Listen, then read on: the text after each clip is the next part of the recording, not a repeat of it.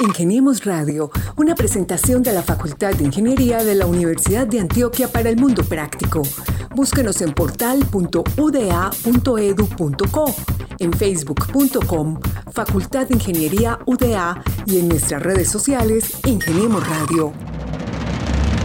Aquí se inicia un nuevo episodio de Ingeniemos Radio, el programa que se encarga de divulgar los personajes más interesantes de la Facultad de Ingeniería de la Universidad de Antioquia. Hoy, como cada semana, corresponde a un invitado y esta vez Guillermo León Sepúlveda Quintero, ingeniero sanitario de la Universidad de Antioquia del año 2005, que se especializó en gerencia de proyectos en la UPB en el año 2011. Es cofundador del INTEC, y les vamos a contar más adelante en qué consiste este gran emprendimiento, porque por ahora le vamos a dar cambio a Carlos Arturo Betancur Villegas, mi compañero en este episodio. Carlos, bienvenido. Gabriel, muy buenas tardes para ti, para todos los oyentes y en especial para nuestro invitado Guillermo León Sepúlveda Quintero, eh, quien es un egresado de nuestra facultad y quien eh, recientemente en el encuentro de egresados que se, realizó en el Hotel Sheraton, pues expuso en una charla muy agradable, muy amena y que entretuvo a los asistentes con su proyecto de emprendimiento, de generación de empresa y de lo que está desarrollando hoy por hoy en el control de sanitario, de aguas. Entonces yo creo que sin más preámbulos, Gabriel, que sea que presentemos a nuestro invitado y que sea el que nos cuente todo esto que tiene para compartir hoy con nuestros oyentes. Claro que sí, yo soy Gabriel Posada con la dirección de Mauricio Galeano y el acompañamiento de Lady Joana Quintero Martínez. Le damos la bienvenida a Guillermo León Sepúlveda Quintero. Guillermo. Hola Gabriel, hola Carlos, Joana, ¿cómo están? Eh, como, pues no sé, contento de estar aquí como para conversar un ratico sobre el tema de emprendimiento y de innovación y contar un poquito de la historia mía en el emprendimiento. Por lo que podemos ver en la reseña de tu empresa, pues estamos hablando con una compañía realmente joven que se fundó mm, no hace más de siete años, pero que ya tiene una serie de validaciones, si lo consideramos así desde el emprendimiento. Se han dedicado a la asesoría y consultoría para empresas de servicios públicos, acueductos comunitarios y municipios a través de la optimización de procesos de diseño, administración y operación de sistemas de abastecimiento de agua con el propósito de mejorar la gestión a través de la disminución de tiempo y costos operativos.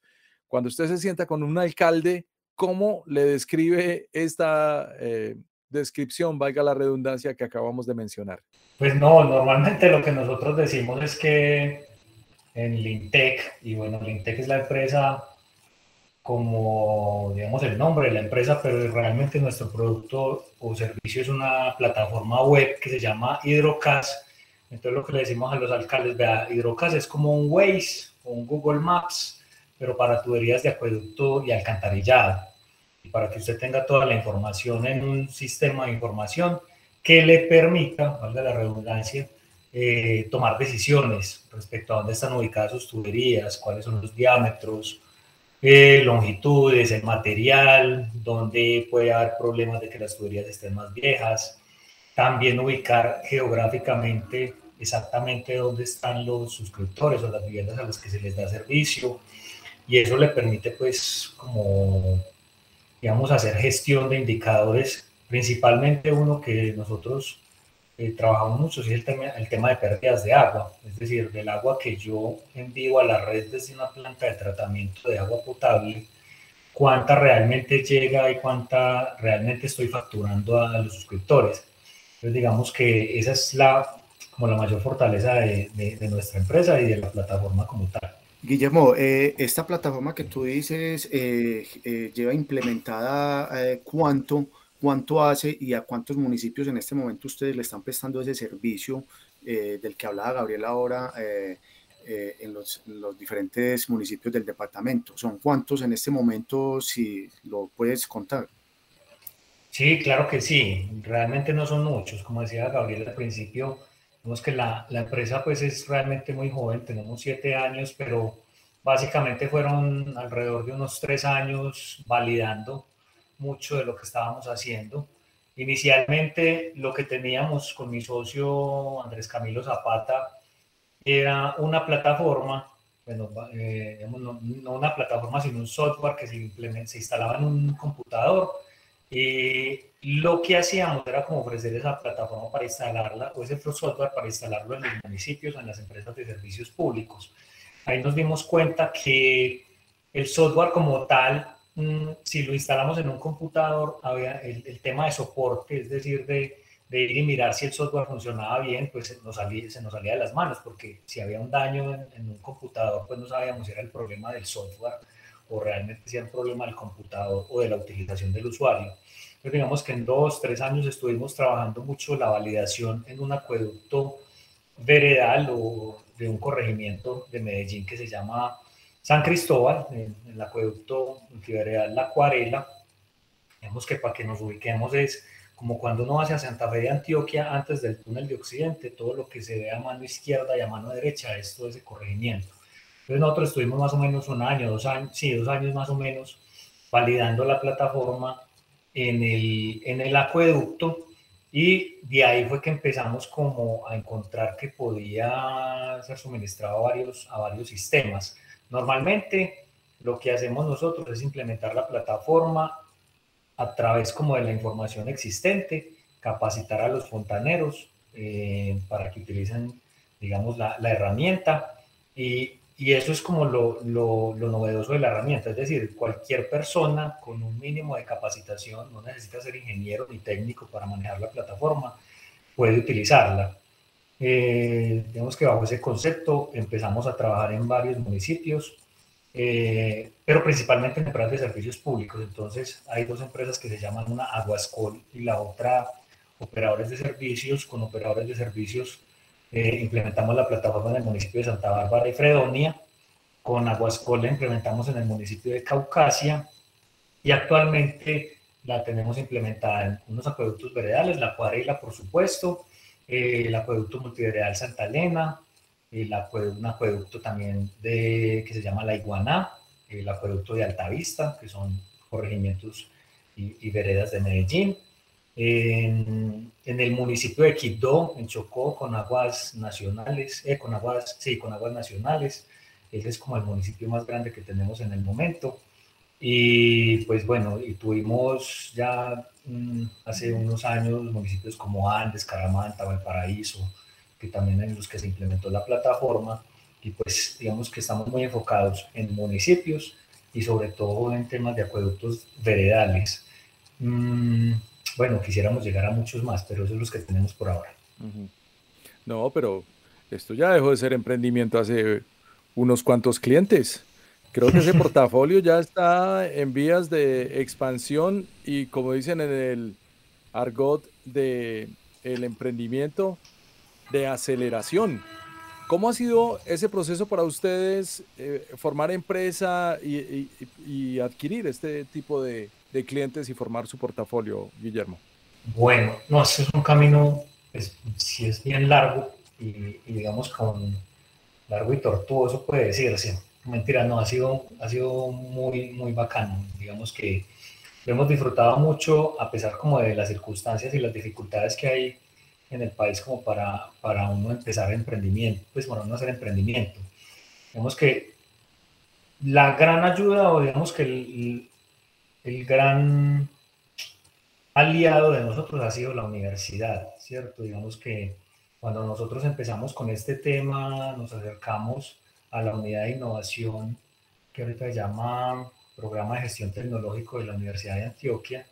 Ahí digamos que nos acercamos como con lo que teníamos en ese momento, que era el software en el computador y, digamos, como muchas ganas. Y, esto, es, esa problemática, pues nosotros no la habíamos encontrado en la vida laboral, pues yo, mi experiencia es más en servicios públicos, entonces fui gerente de una empresa de servicios públicos en algunos municipios, son, son eh, y Puerto Berrío, digamos que yo me encontré mucho eso, o sea, me pasaba mucho que yo no tenía la información de dónde estaban las redes de, de acueducto y alcantarillado y dependía mucho de la información que me podía pasar el fontanero. Normalmente en un municipio el que maneja o el, personaje encargado de, de, hacer las reparaciones y eso eh, es un fontanero y él tiene toda la información en su cabeza y pues, digamos que si el hombre se va, se muere, se jubila o algo le pasa, pues, claro. uno, se queda, uno se queda sin la información.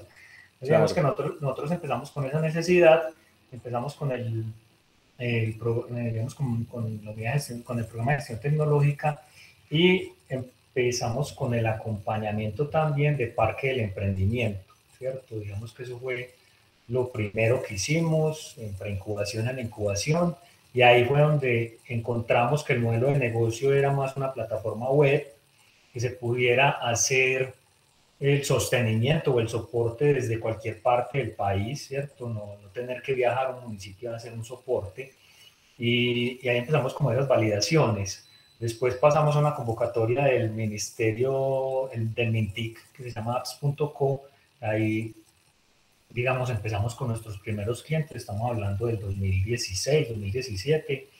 Y de ahí en adelante lo que hemos hecho es como visitar municipios, visitar acueductos, mostrar la plataforma, a muchos les gusta, digamos que es un tema técnico y en lo técnico la dificultad que hemos tenido es que eh, normalmente no es como tan importante para muchos, muchos sistemas. ¿Por qué? Porque les importa más como el tema de la facturación, porque hay que tener dinero para poder operar. Es decir, yo tengo que leer medidores, facturarle a las personas para que paguen y yo puedo pagar al fontanero, pagar los insumos de la planta de tratamiento, y hacer algunas inversiones. Entonces el tema de gestión a través de software es muy complejo, pero digamos que eso es, es como el camino que hemos tratado nosotros, visitar mucho los municipios, los acueductos y como con ellos plantearles que, que, esta herramienta técnica es muy importante porque les ayuda de pronto a optimizar procesos y en algunos casos ahorrar recursos que pueden invertir en otras cosas. Tenemos radio. Esto es un ejemplo de que son jóvenes recientemente, pues como lo decíamos, pero son muy responsables y profesionales en lo que realmente hacen y le ofrecen a, los diferentes municipios o ciudades del país. Claro, eh, Carlos. Y otra cosa que noto también es la implementación de otras tecnologías que los complementan para poder hacer un mapeo como, como esta necesidad. Entonces, eh, voy a preguntar enseguida sobre cómo ellos logran hacer este mapeo, pero por favor, haz tu pregunta que Guillermo León Sepúlveda está encantado de responder. Eh, Guillermo, eh, eh, frente a esa responsabilidad que les cabe a ustedes, yo quisiera saber con este programa, este novedoso programa que ustedes tienen y que lo ofrecen a los diferentes municipios, ¿cómo hacen para irlo mejorando o de, cómo detectan ustedes que tienen que hacerle una mejora para presentarle a los respectivos usuarios o clientes esa mejora y, e impactarlos. Es un proceso que uno hace con el cliente. Nosotros desde, las cosas que aprendimos en ese, en ese trayecto con Parque de Emprendimiento, por incubación, incubación, por el, por el MINTIC, eh, encontramos una metodología que es uno validar siempre con los clientes sus necesidades, ¿cierto? Y encontrar esas problemáticas que a ellos más los afectan. Entonces nosotros sí tenemos una plataforma, la implementamos, tenemos unas herramientas. Entonces cuando empezamos a hacer la capacitación con ellos, eh, ellos empiezan a hacer muchas preguntas, o sea, el fontanero, el, el, gerente o la persona que está encargada de la parte comercial, y ahí empezamos a encontrar como necesidades. Entonces ahí me explico. Digamos que el, el, el fontanero me dice, venga, lo que pasa es que yo quiero que las válvulas me salgan de, eh, de, un color, porque así las identifico más fácil y, y eso me puede ayudar a, a mejorar en mi gestión de, de, de ir a, a, cerrarlas o abrirlas, ¿cierto? Entonces, digamos que con él, el Camilo, que es el programador, Camilo es ingeniero sanitario, pero él es, digamos, él es un experto, digamos, que aprendió a programar solo. Entonces nos sentamos con él y verificamos que esa mejora que propone el cliente le sirva al resto de clientes.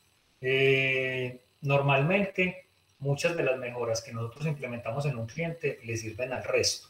Y eso lo hemos hecho porque vemos que todos los sistemas de acueducto, los sistemas de alcantarillado, los municipios, las empresas de servicios públicos son muy similares en los temas que tienen que operar. Tienen sistemas diferentes, diferentes formas de distribuir el agua, diferentes formas de tratarla o sus particularidades, pero hay unas cosas que son muy comunes. Entonces, cuando son muy comunes y podemos encontrar como esa, esa sí, transversalidad como para todos los sistemas, hacemos la mejora y se la implementamos a todos y les informamos pues que hay una nueva mejora. A veces nos pasa que, que hay mejoras que son particulares, que no son solo para un, para un sistema o para un cliente, y ahí sí, pues la tenemos en cuenta, pero, pero finalmente vemos que si no es muy común para todos, de pronto la hacemos, a veces la podemos hacer para el cliente, pero la mayoría del, del tiempo no. Es mucho escuchar a los clientes. Eso es, eso es como lo más importante de uno en este, en este, bueno, pues, a la hora de crear un emprendimiento. Usted no, no, no, hacer cosas que crea que a ellos les sirven, sino escucharlos primero. ¿Cuál es su problemática? ¿Cuál es su necesidad? Entonces, de ahí viene el término. Guillermo, de ahí viene el, la base primordial del design thinking o el, o el diseño, diseño inteligente que parte es del dolor, porque realmente ese es el término que ustedes han encontrado en los municipios. Estamos hablando con Guillermo León Sepúlveda en Ingeniemos Radio. Él es cofundador de una aplicación web que permite la adecuada gestión y administración de acueductos y alcantarillados municipales y veredales. Es necesario entonces preguntarte, Guillermo, ¿cómo logran ustedes eh, mapear un municipio o una vereda, aunque hay una gran diferencia en tamaño entre los dos? Eh, de manera digital. Es decir, aquí hay varias ingenierías. ¿Cuántas ingenierías hay en un mapeo eh, de la solución que ustedes proponen? Bueno, realmente lo que hacemos nosotros al llegar a un, municipio, normalmente eh, llegamos a una empresa de servicios públicos, el municipio, no sé, Santa Bárbara, por ejemplo, es llegar y encontrar qué información existe, ¿cierto? normalmente los municipios tienen información. ¿Qué pasa? Que como eh, hay tantos años en, su operación, esa información se va perdiendo, se va, se va dilatando, no sé cómo se puede decir, por diferentes personas. Eh, el personaje que más se sabe cómo funciona el municipio es el fontanero. Entonces, normalmente lo que hacemos es buscar la información existente del municipio, que normalmente aparece en unas cosas que se llaman los planes maestros de acueducto y alcantarillado, que no es más que el diseño del sistema de acueducto y alcantarillado de un municipio.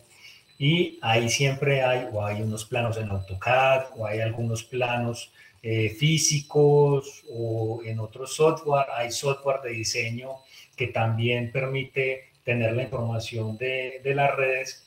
Y por muy viejo que sea el, el, el plano, las modificaciones en el tiempo no son muy grandes, ¿cierto? Digamos que si, si hicieron el plan maestro en, 2000, en 2006 eh, y no hicieron obras muy trascendentales en, en, esos 14 años, por decir hasta ahora 2021 o 15 años hasta el 2021, nosotros cogemos esa información, la procesamos, eh, le hacemos, digamos, como una adecuación para poderla subir a la plataforma y una vez la subimos a la plataforma, digamos que tenemos una foto del año 2006, ¿cierto? Eh, ponemos la información de 2006 y queda una foto de 2006.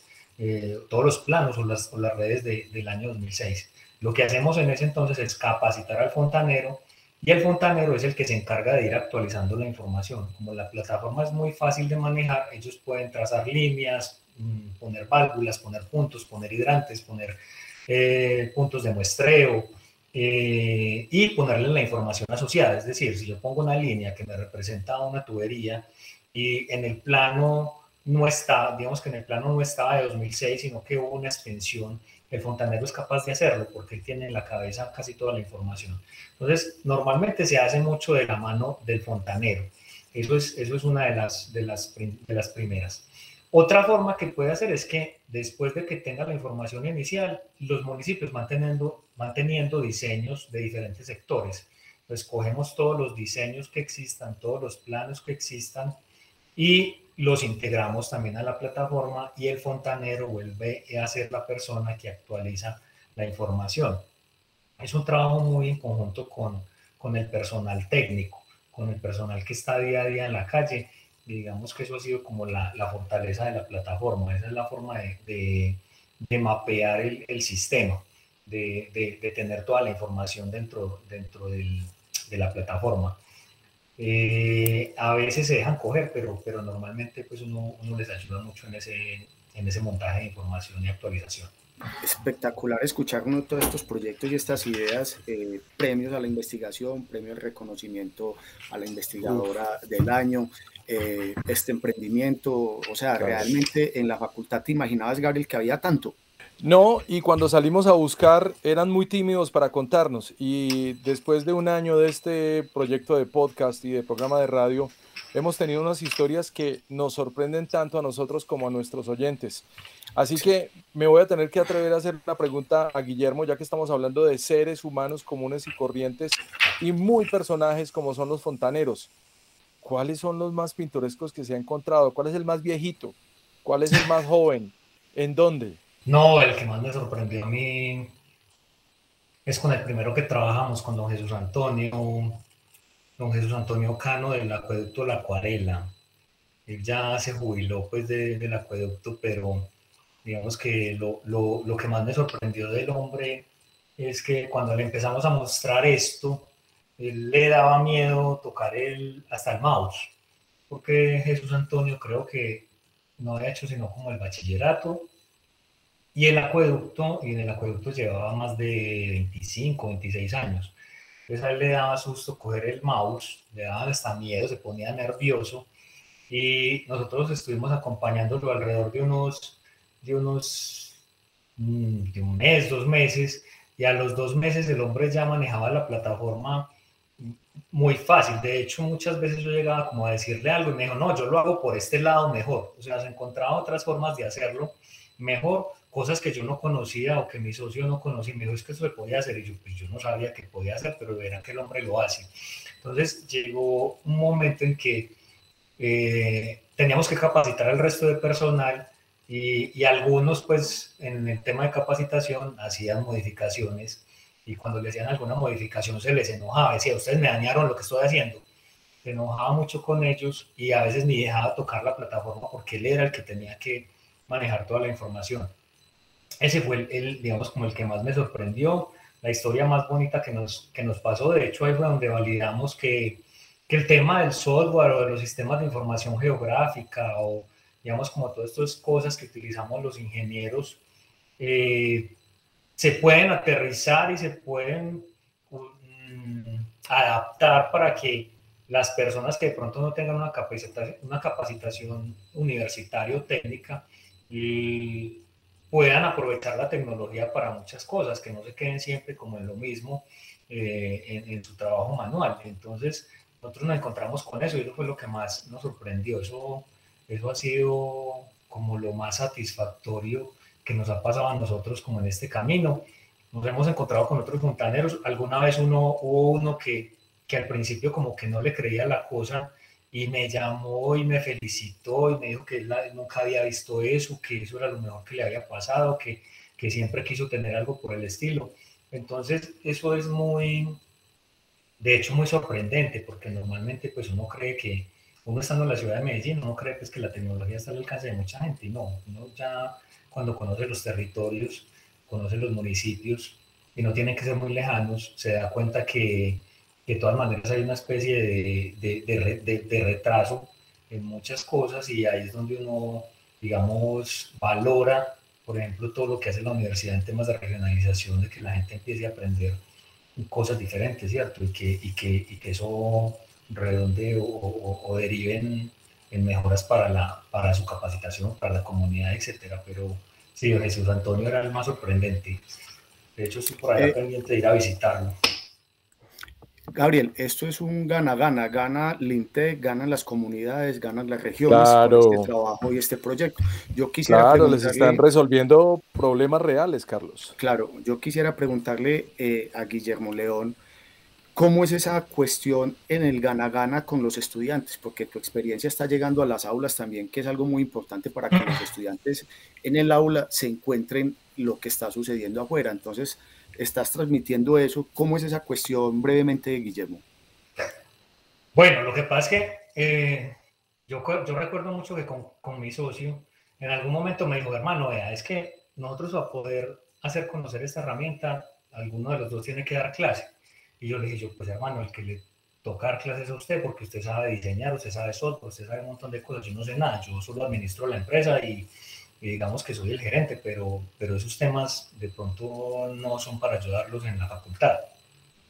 Cualquier día llegó un amigo, Camilo Castro, y me dice, un profesor de la universidad, y me dice, eh, Memo, es que necesitamos un profesor para una materia que se llama Seminario Integrador 2, en el que eh, el profesor sea emprendedor, que haya pasado por temas de emprendimiento, que sea egresado de la escuela. Y entonces la respuesta mía fue, pues, pues yo Camilo, pero pues yo no sé nada de ser profesor.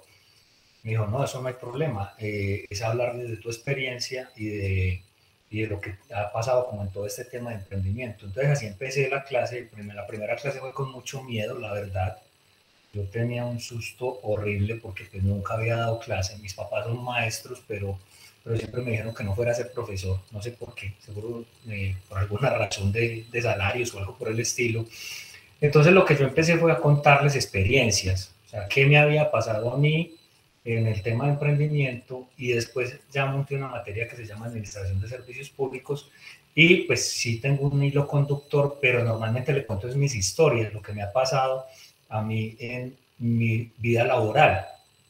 Y eso, digamos, me ha traído como mucha satisfacción. Creo que para mí ha sido una vocación tardía el, ser docente porque, porque me gusta mucho y me gusta mucho transmitir eso que nos ha pasado a nosotros para que los estudiantes entiendan que por experiencias, o al menos así me pasó a mí con muchos de mis profesores o de, los profesores que más admiro, era que me contaban sus historias y yo muchas veces las evocaba y lograba solucionar situaciones que me pasaban a mí en el campo o en mi vida laboral. Entonces eso es lo que yo quiero como, como transmitirles a ellos. Eh, me ha gustado mucho el tema, de hecho pues ahorita ya estoy de profesor ocasional en la, en la universidad y eso, y eso me ha traído, digamos, muchas satisfacciones porque eh, de, no sé, de, de, 100 que pasen por mi curso, que uno o dos quieran hacer temas de emprendimiento e innovación, eh, es para mí satisfactorio, porque finalmente el tema del emprendimiento, de crear empresa, el crear empresas, crear empleo, y eso ayuda al crecimiento del país y de la región. Entonces, digamos que eso es como, como mi meta. Claro, el ejemplo arrastra, profe.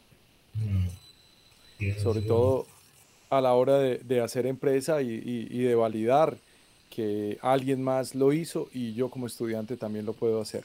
Guillermo, una pregunta se cuela aquí en medio de esta conversación y es que causa mucha curiosidad hablar de sistemas de acueducto en, en un país tan rico en aguas, pero tan contaminadas sus cuencas.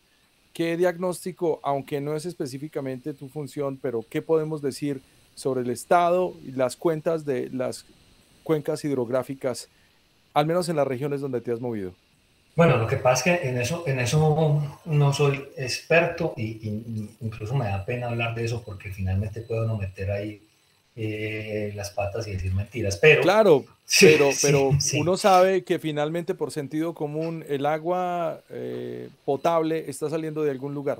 Sí, sí, sí. Digamos que lo, lo que lo que iba a decir ahí es que nosotros lo que nos hemos encontrado, o al menos en mis recorridos por algunas regiones, es que el tema del cuidado de las cuencas y el cuidado de las fuentes de agua, es de donde se toma el agua que hay que tratar para entregar potable a la comunidad, tiene muchos problemas, ¿cierto? Eh, recuerdo mucho un profesor mío, Roberto Mejía, que cuando yo iba al municipio de Tuango me decía, yo en, cuando estuve allá decía que sembraran árboles en esa cuenca de Parria porque si no en algún momento se iban a quedar sin agua. Y, tenía, y tiene toda la razón, porque cuando empezaron, digamos que ese municipio, la, la Bocatoma queda, eh, hay que caminar unas 12 horas para llegar a esa Bocatoma. Eh, entonces, eh, es toda cubierta como de árboles en los sectores y eso ha garantizado que ellos puedan tener agua suficiente para suministrar a la población en el municipio, pues en el área urbana, en el área urbana de Ituango. ¿Qué pasa? Que cuando hay un verano muy fuerte, ya se siente en casi todas las regiones como esa, ese estrés de la cuenca, por decirlo de alguna manera, en el cual casi toda el agua se va para el abastecimiento del acueducto y muchas veces se queda en la quebrada o el río sin un caudal ecológico, digamos, se quede con agua un poquito de ahí para abajo, pero, y, eso afecta a comunidades aguas abajo, ¿cierto? Eh, eso contando que después de que yo eh, trato el agua, se la entrego a la población, la población la utiliza, la manda al alcantarillado y el alcantarillado llega el agua sucia, normalmente no hay plantas y llega otra vez a la cuenca y de ahí para abajo, digamos, va a afectar a la comunidad eh, aguas abajo del municipio. Entonces, el diagnóstico que yo puedo decir de los municipios que me he encontrado es que hay unos que son muy ricos en agua, hay unos que tienen pues como las posibilidades de que en, en ningún momento se van a quedar sin agua, contando con que también son municipios que están teniendo una migración muy fuerte de sus habitantes hacia las ciudades y que digamos que eso genera menos, menos consumo en el municipio y que pueden atender eso por muchos años. Algunos, por ejemplo, en la zona de Urabá, y yo estuve, estoy, te estoy viendo que en la zona de Urabá estuve hace 10 años, eh, se ha poblado mucho y, recuerdo mucho el caso de Turbo, donde digamos que enero, febrero y marzo eran unos meses de, de verano, de que el sistema estaba muy, muy, muy bien, muy organizadito, se podía tomar el agua, pero llegaba un punto que la sequía era tal que el río se quedaba casi sin agua y no alcanzaba ni siquiera el caudal que se necesitaba para abastecer la comunidad y teníamos muchos problemas en ese momento. Ya creo que con Aguas Yuraba y esas otras empresas, eh, bueno, empresas públicas, algunos, de, bueno, no sé en este momento cómo funciona el sistema ya, pero en ese momento era Aguas Yuraba, eh, han logrado solucionar un poco el tema. Entonces, eso hay particularidades. Hay municipios que tienen muy buenas fuentes, hay otros que mm, de pronto tienen muchos problemas por temas de sequía, porque las cuencas se han ido eh, deforestando, pero, en general el tema del desperdicio de agua todavía es, es fuerte. En Colombia, alrededor del 41% del agua que se produce en las plantas se pierde, eso es casi la mitad. Es decir, yo mando de la planta un litro de agua a la comunidad y se está perdiendo eh, el 40%, el 41%, eso es casi la mitad, eso es mucha agua que se pierde. Entonces, creo que eso va mucho también de las grandes inversiones que puedan hacer las alcaldías, los municipios, el gobierno nacional para que se tenga un cuidado tanto de las cuencas como de los sistemas de acueducto en los municipios para que no se desperdicie tanto. Eh, eso es lo que yo puedo decir, pues, de lo que me he encontrado. Mm, problemas de agua hasta en Medellín, ¿cierto? De, uno creería que estando aquí como en la zona cercana al centro, pues tiene agua siempre garantizada por EPM, pero si uno se va para las periferias, hay gente como en zonas de invasión que no tiene con qué suministrar agua, ¿cierto? Con qué tener agua. Lo hacen, digamos, de, de, una manera de cualquier fuente por ahí con toda la contaminación y, y creo que eso es una, una problemática en todo el país. En muchos trabajos, eh, pues siempre suceden anécdotas y suceden cuestiones extrañas. Eh, en estos viajes a los municipios, cuando van a hacer algo, Guillermo, ¿qué es eso que lo ha impactado y que de pronto lo ha marcado o ha marcado al INTEC? En, Quito, por ejemplo, esa, digamos que lo que nos ha impactado a nosotros, por ejemplo, del, sistema de acueducto de Quito, es que eh, bueno, ustedes saben que el, Chocó es la zona más lluviosa, es una de las zonas, no sé si es la zona o una de las zonas más lluviosas del mundo, y, digamos que tienen muchos problemas de agua como en ese, en ese, en ese tiempo de verano.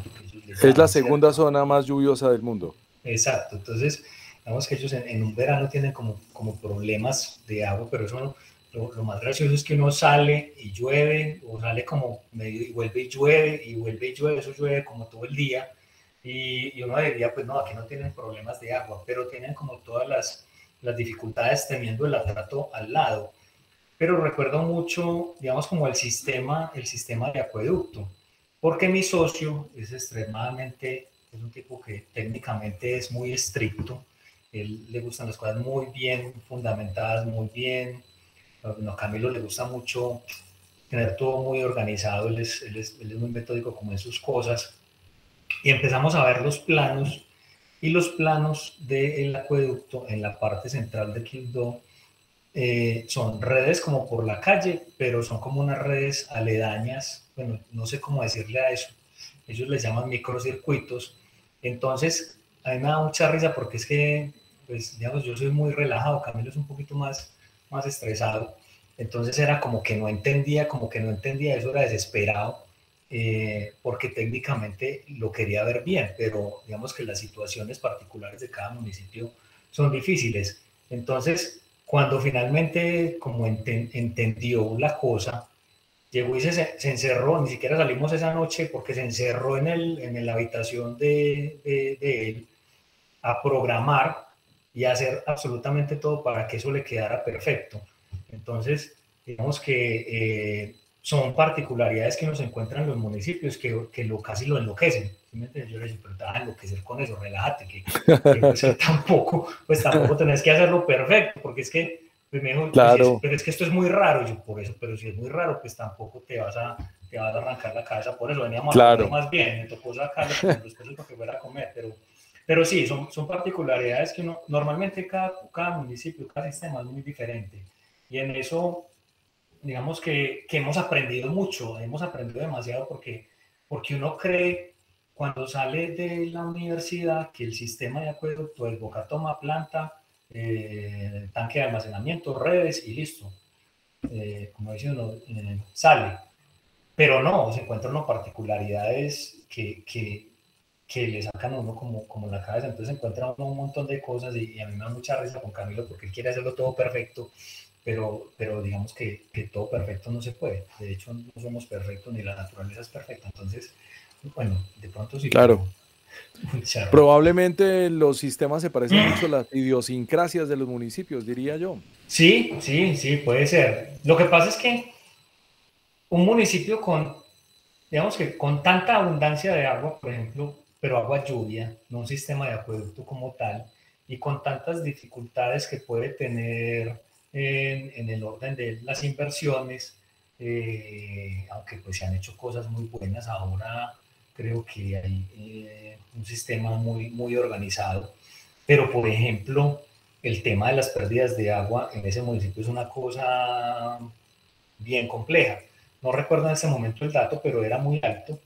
Entonces, ellos pueden tomar el agua, tratarla, almacenarla, implementar las redes, hacer esto de los microcircuitos, pues que le sacaba la piedra aquí, utilizando esa expresión a Camilo, eh, tratando de solucionar dentro de su, de, su día a día a la empresa de servicios públicos o a los técnicos, eh, normalmente pues se pueden dar ese tipo de cosas. Uno no sabe a dónde va a terminar, uno cree que la solución pues es, es, es, es, de esta manera, pero finalmente cuando uno se sienta a hablar con ellos, le explican a uno básicamente por qué hicieron lo que hicieron y pues uno termina de entender. Eh, y fue la situación que los llevó en ese momento.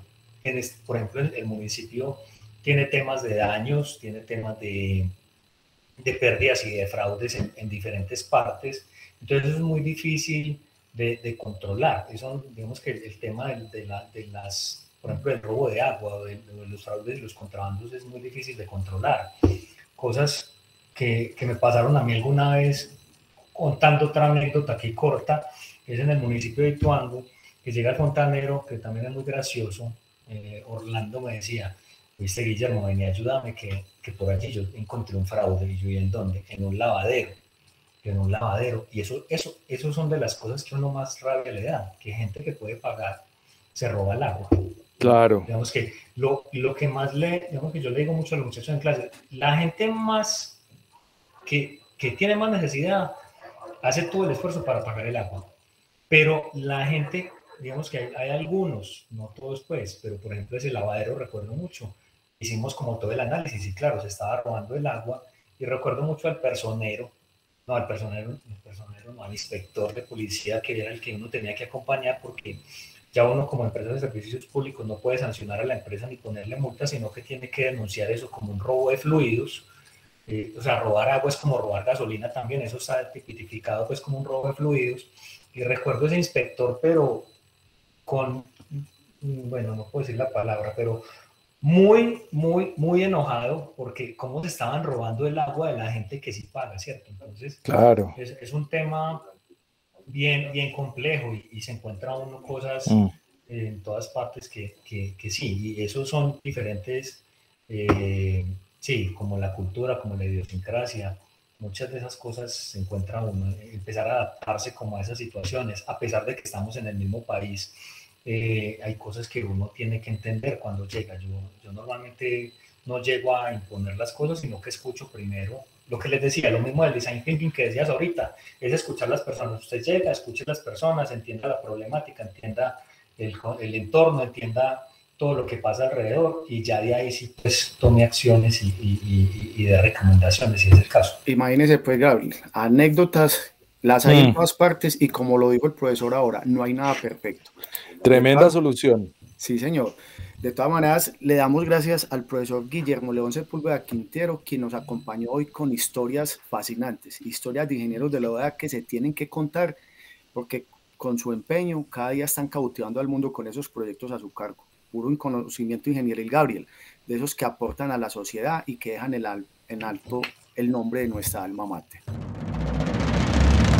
Maravilloso, muchísimas gracias Guillermo León, pues se nos quedan unas cuantas preguntas por ahí que vamos a tener que preguntarle, será con tinto porque hay mucho más para que nos cuente sobre las soluciones que ha traído Hidrocas con la implementación y uso de herramientas que se facilita el control de la información, la generación de consultas y de informes y la actualización constante de los datos de las redes de acueducto y alcantarillado en los municipios. No, muchas gracias a ustedes. Yo, no le advertí a Carlos que yo era un poco carretudo a veces y hablo mucho, pero, pero sí, muy buen rato y, cuando, quieran nos sentamos y nos tomamos ese tiempo y, y conversamos de más anécdotas y cosas que pasan, que a veces uno se le pasan Así es, Guillermo. Mil gracias por acompañarnos, por compartir la experiencia de hacer empresa en lintech.com.co. Conozca su sitio web y empápese un poco sobre lo que ellos hacen en consultoría en ingeniería sanitaria y ambiental, dibujo de planos de acueducto y alcantarillado y administración de acueductos y alcantarillados. Todo un emprendimiento ya validado en más de siete años en el mercado real. Muchísimas gracias Guillermo y a mis compañeros quiero darle las gracias a Lady Joana Quintero, a Mauricio Galeano y a nuestro decano Jesús Francisco Vargas Bonilla por este espacio en Ingeniemos Radio. Carlos Betancur y Gabriel Posada nos despedimos en este episodio y los esperamos en la próxima emisión y el podcast de Ingeniemos Radio.